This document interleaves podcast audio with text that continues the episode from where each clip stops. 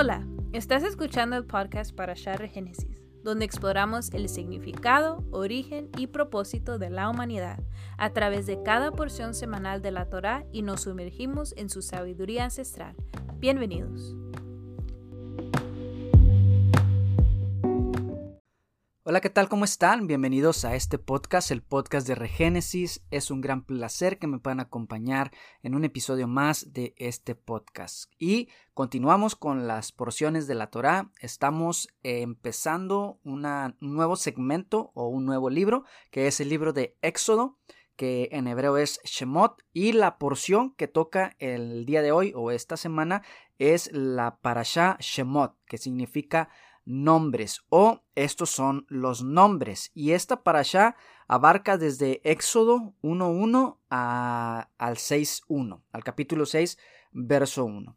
Y algunos de los temas que podemos encontrar en esta porción son los siguientes, la vida en Egipto, la vida del pueblo de Israel en Egipto, como es que ellos están ahí en ese lugar, en la tierra de Gosén, cómo es que Faraón no conoce a José, o el Faraón que está en ese momento se olvida de quién es José, o la fama, el nombre de José es olvidado en ese momento, y por lo tanto el pueblo de Israel empieza a ser oprimido. También podemos encontrar el nacimiento de Moisés, el libertador, también cuando Moisés huye a Madián debido a que mató a un egipcio, y tiene que huir. Entonces también podemos ver el evento de la zarza ardiente, donde él se encuentra con, con Yahweh y Dios se da a conocer a Moisés como yo soy el que soy. Entonces estos pasajes los podemos encontrar en Éxodo 1.1 al 6.1. Y esta porción, como les dije hace un momento, se llama Shemot. Y Shemot significa nombres. Shemot en realidad es el nombre de este libro aunque nosotros lo conocemos como Éxodo. Lleva este nombre, pues así es como empieza. Este libro empieza diciendo estos son los nombres, pero en el griego se le pone Éxodo al libro porque plasma el evento de la salida de Israel de Egipto y su paso por el desierto. En realidad, los nombres en hebreo para los cinco libros de Moisés no son estos, no son Génesis, Éxodo, Levítico, Número y Deuteronomio. En el hebreo son Bereshit, Shemot, Vayikra, Bemidbar y Devarim. ¿Qué significan estos? Bueno, Bereshit significa en el principio o en el principio, porque así es como empieza Génesis. Shemot, que es Éxodo, significa nombres, porque así es como empieza. Estos son los nombres.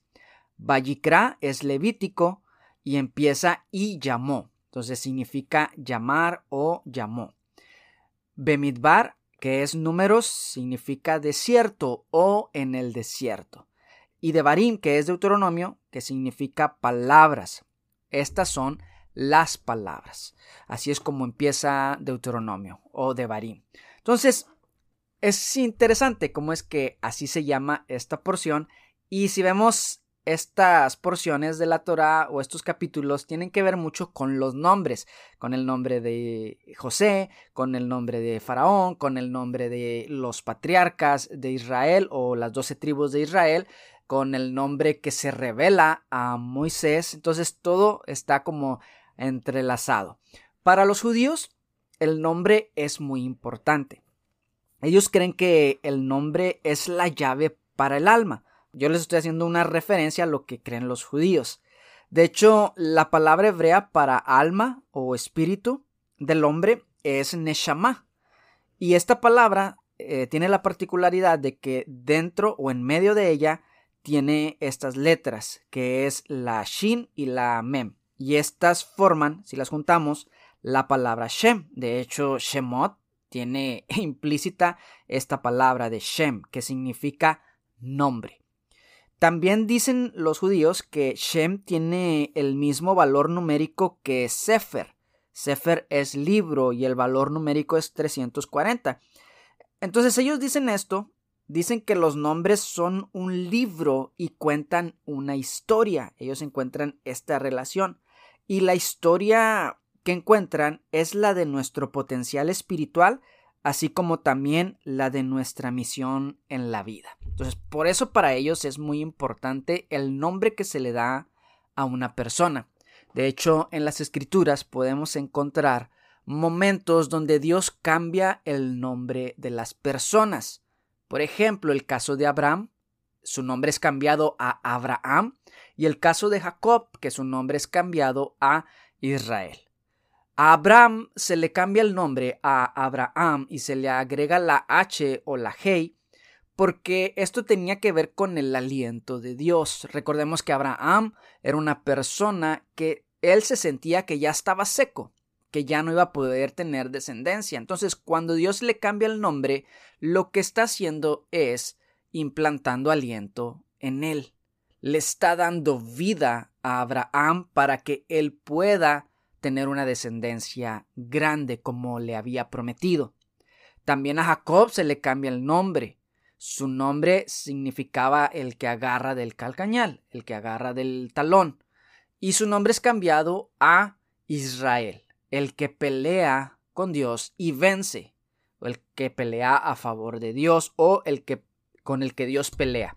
O sea, es está con Dios y pelea, lucha y vence. Y al cambiarle estos nombres apuntaba hacia el propósito y la misión de estos patriarcas lo que Dios tenía predestinado para ellos, lo que Dios quería hacer con ellos. Eh, incluso en la cultura judía, la cultura hebrea, se tienden a cambiar los nombres en etapas importantes. Por ejemplo, cuando una persona está muy enferma, se tiende a cambiarle el nombre a Hajim. Hajim significa vida, porque esto pues es una forma en la que ellos están diciendo que la persona vivirá. Es como cuando dice, no moriré, sino que viviré y veré las obras del Señor. Entonces, por eso para ellos es importante el nombre, porque refleja lo que uno es en el alma. Y quisiera contarles una anécdota de yo hace, un tiempo, pues me dieron un perro y este perro tenía ya su nombre. Su nombre era Trouble. Y trouble en inglés es problema. Cuando nosotros agarramos este, este perro y supimos que su nombre era problema, lo tuvimos que rebautizar. Lo bautizamos de nuevo y le pusimos un nombre más cristiano, por decirlo de alguna forma. Y le pusimos Tyler. Y él se llama así porque a nosotros nos gusta mucho esta ciudad. Tyler es una ciudad cerca aquí a donde vivimos y es una ciudad donde nos gusta ir a, acampar, nos gusta ir al, aire libre y estar ahí acampando y hemos tenido momentos muy bonitos en ese lugar y por eso quisimos ponerle a nuestro perro Tyler porque entendíamos que su nombre no, no, más bien no queríamos que su nombre reflejara lo que realmente él iba a hacer y no decimos que Tyler es un problema, no, porque por eso le cambiamos ese nombre, porque entendimos de que si él iba a ser parte de la familia, aún siendo un perro, iba a ser de bendición, iba a estar para cumplir su función de hacernos compañía y de protegernos, porque también ellos están, ellos tienen que tener también un propósito en, en la vida. Entonces Tyler es parte de nuestra familia y nosotros tuvimos que cambiarle el nombre de problema a Tyler, que ya es un nombre diferente que para nosotros tiene un significado muy especial. Entonces de esa forma lo rebautizamos y fue integrado a nuestra familia con un nuevo nombre. Y esto es lo que Dios hace con nosotros también. O sea, Él cuando nos injerta o nos adopta, también cambia nuestro nombre, cambia nuestro propósito, cambia nuestro destino. Nos da una identidad de hijos. Ahora Él nos llama como hijos y somos, y Él es nuestro Padre. Y, pero dentro de la, de lo que es esto de los nombres, nos encontramos que hay nombres que son infames. Hay nombres que hoy en día no utilizaríamos por lo infames que fueron sus portadores como por ejemplo Judas. Judas hoy en día no es un nombre popular. De hecho, en Latinoamérica yo no he conocido ninguna persona que me diga, hola, ¿qué tal? Yo me llamo Judas. ¿Por qué? Porque ese nombre nos recuerda al traidor, aquel que entregó a su maestro con un beso. Yo creo que incluso en, el, en Latinoamérica, que es muy católica, si llevan a bautizar a un niño y le dicen al padre, bueno, se va a llamar Judas, yo creo que el padre no le permitiría a la persona que lo llamara de esa manera, porque por el estigma que trae consigo este nombre, porque es, es un nombre de un personaje muy repudiado en la historia. Entonces, hoy en día no ves ese nombre o no escuchas que alguien se llama así. Y bien interesante cómo es que, si ustedes saben, cuando hay estos fenómenos meteorológicos que se llaman huracanes, cuando hay huracanes se les da un nombre, se les asigna un nombre. Ya los meteorólogos tienen una lista de nombres que se le va a ir dando cuando aparezca una tormenta o un huracán. Eh, hay muchos nombres, Katrina, eh, no recuerdo ahorita los nombres, pero hay uno en particular que se llama Sandy. Sandy fue en el 2012, pero este nombre fue retirado de la lista que los meteorológicos tenían por la cantidad de muertos que provocó y la cantidad de daño material o monetario que causó. Se estima que fueron 233 muertes en el 2012 debido a Sandy. También se estima que la cantidad de pérdidas materiales fueron de 68 mil millones de dólares. Entonces, por esta causa, se decidió retirar ese nombre y no dárselo nunca más a otra tormenta. Cada año o cada cierto tiempo se reciclan esos nombres. Y pensando en esto, pensando en Judas, en Sandy, yo me puse a pensar, ¿habrá alguien que se llame Hitler? O sea, ¿habrá un padre que le haga esa maldad a su hijo de ponerle Hitler? Y me puse a buscar y ¿qué creen que encontré? Sí, hay una persona que se llama Hitler. Y quiero leerles acerca de esto. Y esto lo encontré en un periódico que se llama El País. Ustedes pueden ir a buscarlo y es una, un artículo muy interesante y se los voy a leer. Les voy a leer una parte, ya si ustedes lo quieren leer completo, lo van y lo buscan. Dice, me llamo Hitler y no puedo usar mi nombre en redes. Un periodista panameño cuyo nombre coincide con el del líder nazi denuncia los problemas que sufre en Internet. Su caso muestra la dificultad de moderar el contenido online. Mi papá quería demostrar que podía haber un Hitler bueno, dice Hitler cigarruista, periodista panameño de 50 años.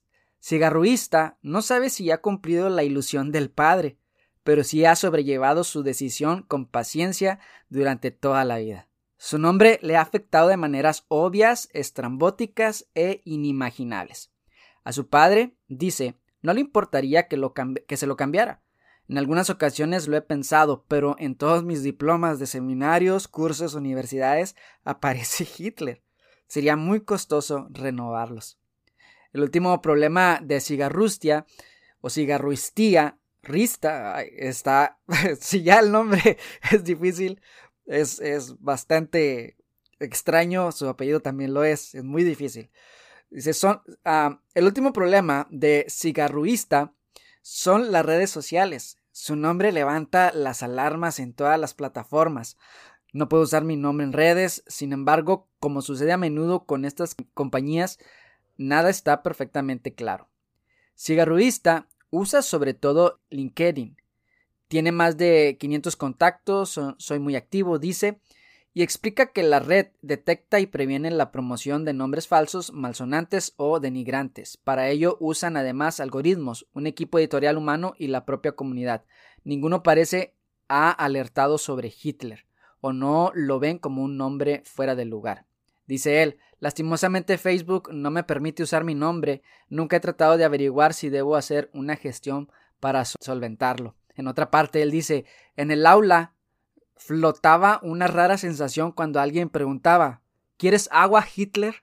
Entonces, dice, Hitler tampoco ha podido crear una cuenta de Gmail con su nombre y bueno, ahí empieza a relatar toda la historia de este personaje panameño de 50 años. Qué interesante. Y, o sea, la ilusión del papá diciendo, bueno, quiero demostrarle a todos de que puede haber un Hitler bueno. Y este hombre dice, no sé si he cumplido la ilusión de mi papá, pero pues ahí está su nombre. Entonces, qué, interesante es esto. Yo creo que nadie le pondríamos a, a nuestro hijo de esa manera. Bueno, ya hay una persona que sí, pero porque entendemos lo que conlleva esto. Entendemos que este fue un personaje muy infame y muy odiado en la historia, sobre todo en la historia del pueblo judío. Entonces, eh, es como decir Satanás. Es como ponerle a alguien Satanás. Nadie le pondría a su hijo de esa manera. Y cuando me acordé de esto, pues me recordé de la bruja del 71 que le puso así a su gato y empieza a llamarlo en la noche y empieza a gritar, Satanás, Satanás, ¿dónde estás? Y entonces el chavo del 8 la escucha y le da una, una chiripiolca. Pero bueno, es chistoso todo esto, es eh, esto de, los nombres. Si ustedes eh, se han dado cuenta, mi nombre es muy poco común. Ahora vamos a hablar de, de mi nombre. Mi nombre es muy poco común. Me llamo Core y la verdad es que he tenido ciertos problemas y situaciones debido a, a mi nombre. O sea, nadie me entiende cuando me presento. Piensan a veces que estoy diciendo que me llamo Jorge. Entonces siempre tengo ese problema y me pongo muy nervioso cuando me tengo que presentar con alguien porque ya sé, se lo voy a tener que repetir muchas veces. Y una de las cosas que ha ocurrido aquí en los Estados Unidos, que es donde radico, es que en, en el idioma, en el inglés, pues cuando está la E al final de una palabra o de un nombre, esta no se menciona. Entonces, como mi nombre es así, C-O-R-E, Core, pues en el inglés no se menciona como tal. Y aún los americanos no saben cómo mencionar mi nombre porque se tendría que mencionar como core, como si fueran nomás las primeras tres letras. Entonces muchos americanos que, que, me conocen o con los que he convivido pues tienden a cambiar mi nombre a Corey, que Corey sí es un nombre muy popular, podría decirse, o muy común en esta comunidad en, en Estados Unidos. Y ya en ocasiones, pues cuando me presento con alguien que habla inglés, pues así me presento, como Corey, porque ya no les voy a explicar por qué core o, lo que sea, si ellos en su idioma no lo van a entender así. Entonces uno opta por amoldarse a lo que pues es la cultura o, lo que es el vivir aquí en los Estados Unidos y teniendo un nombre muy extraño. Ahora, también una, en una ocasión estaba en un temporal, un trabajo temporal y pues nada más era una semana que iba a trabajar y al final el viernes me iban a dar un cheque. Entonces cuando llega el viernes voy y me presento para pedir mi cheque y la persona pues que estaba ahí no me había visto y le digo, oye, vengo a recoger mi cheque y me dice él, ¿cómo te llamas? Y entonces ahí es donde empecé pues eh, mi nerviosismo y dentro de mí pasan los segundos rapidísimo y empiezo a, preguntarme dentro de mí mismo cómo le digo, le digo nada más mi primer nombre, mi segundo nombre o, lo digo completo o este digo mi nombre, mi apellido, ¿cómo lo hago? Entonces le digo pues mi nombre es Core Casas. Así me llamo, Core Casas. Y aquella persona me extiende la mano y me dice, ah, mucho gusto, Corecas. O sea, y me dio tanta vergüenza porque él pensó que yo lo había dicho seguido o no sé si se estaba burlando. El punto es de que va y busca el cheque y no lo encuentra porque él estaba buscando a un Corecas y no a un Corecasas. Entonces, esas son las cositas que me pasan con mi nombre. Y, y otra cosa es que mi nombre sí aparece en la Biblia. Es un nombre bíblico. Si ustedes no lo sabían, es un nombre que aparece ahí, pero Core, dentro de lo que es el mundo judío de raíces hebreas, es el equivalente a Judas. es el equivalente a Judas. ¿Por qué? Porque este Core era el hombre que se rebeló en contra de Moisés, que tomó a los de la tribu de Rubén y se levantaron en contra de Moisés y después se los tragó la tierra. Entonces, mencionar a Coré, mencionar este nombre es casi como mencionar a Judas. Es un personaje infame. Imagínense, yo a veces me presento o pongo ahí en, sí me presento con las personas y se les hace extraño el nombre y ahora que estoy como en chats de raíces hebreas o, mesiánicas y pongo pues ahí aparece mi nombre no sé cómo lo tomarán no lo sé no sé si tomarán eso como que es una broma o que estoy ahí para trolearlos o no sé pero bueno esas son las cosas que pasan con mi nombre. Entonces siguiendo con esto de, de cómo es que en Shemot aparecen los nombres Dice lo siguiente en Éxodo 1. Dice, estos son los nombres de los hijos de Israel. Y empieza a dar la lista de los hijos de Jacob. Y como aparece aquí en Éxodo 1, aparece de esta manera. Aparece Rubén, Simeón, Leví, Judá, Isaacar, Zabulón, Benjamín, Dan, Neftalí, Gad, Aser y José. A esto no se le puede llamar las doce tribus de Israel, porque hasta ese momento no eran las doce tribus de Israel, sino que eran los hijos de Jacob. Aparecen así de esta manera los doce hijos de Jacob. Ya en números podemos ver que se nombra a las doce tribus de Israel, en números 2. ¿Por qué es esto? Bueno, porque la tribu de Leví se cuenta como una tribu aparte, es quitada de entre las doce tribus y puesta como la tribu que iba a servir en el tabernáculo.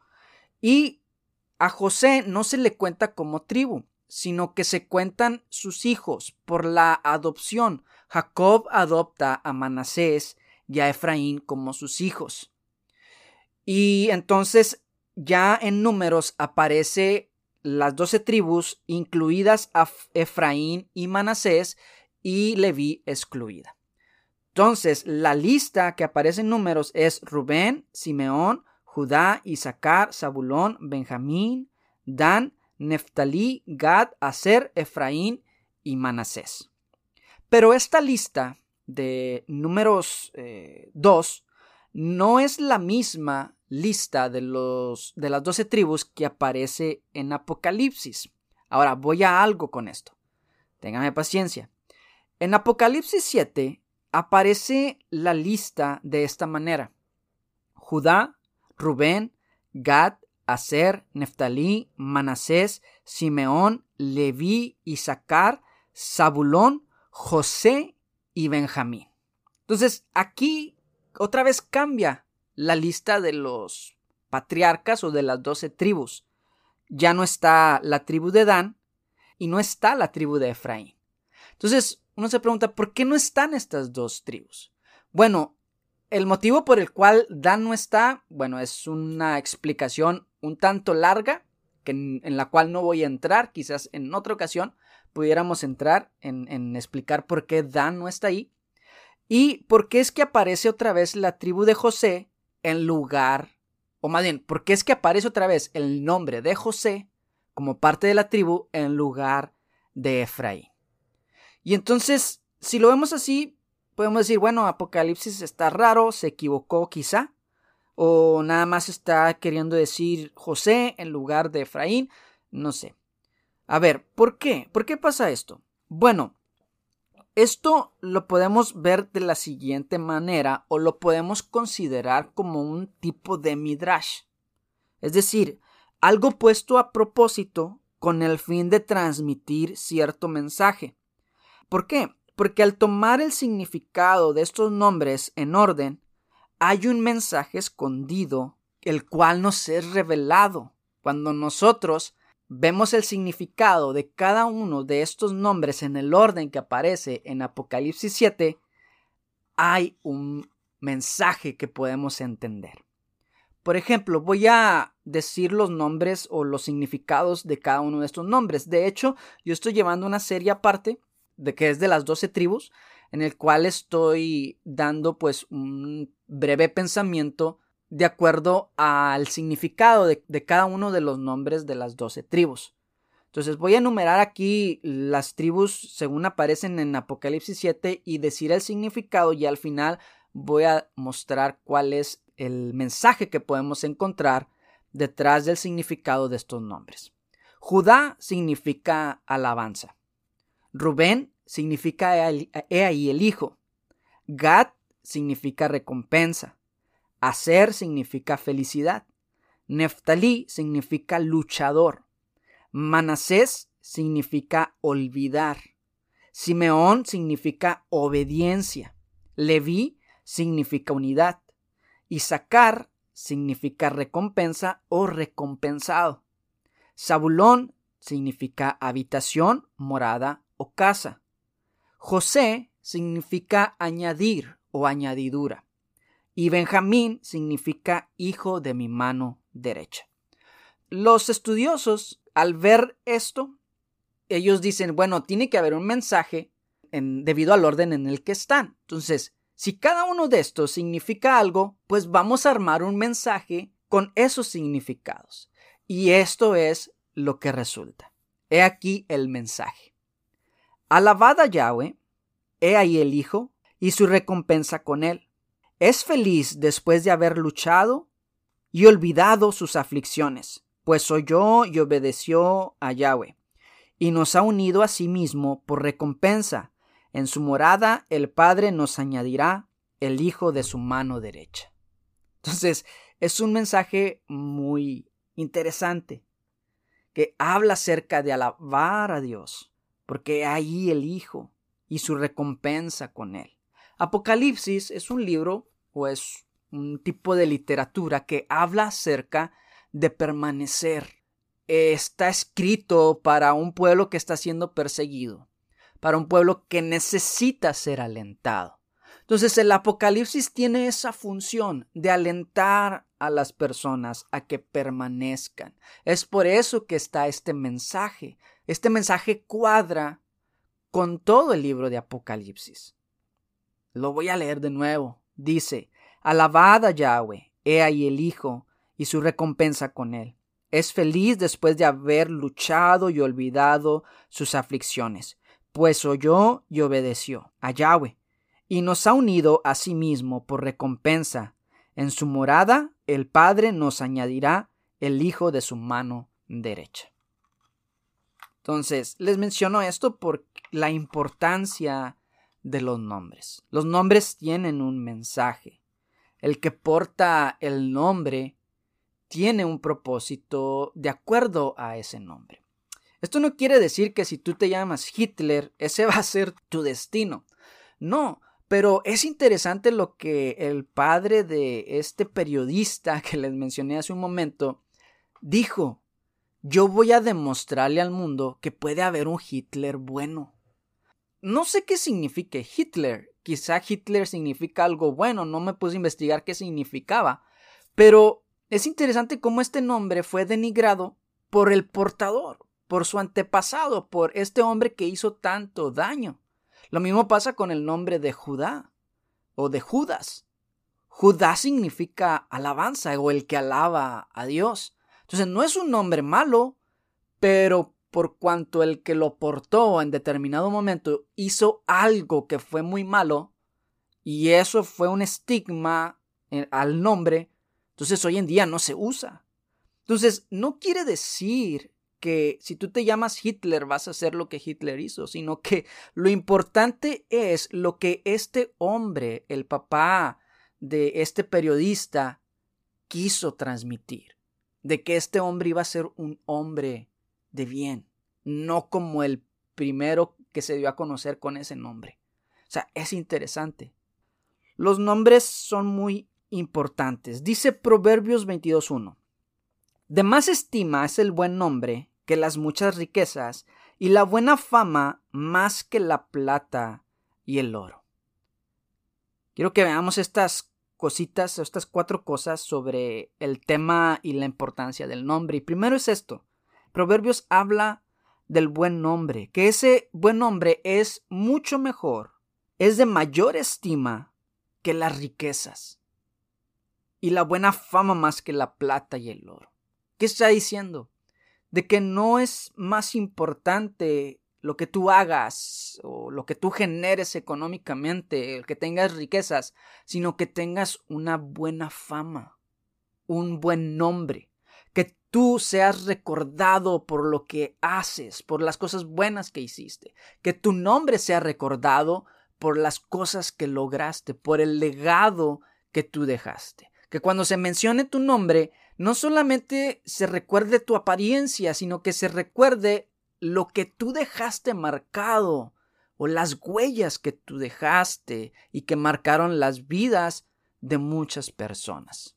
Por ejemplo, Schlinder es un nombre que hoy nosotros podríamos decir que es lo contrario a Hitler, porque este hombre salvó muchas vidas.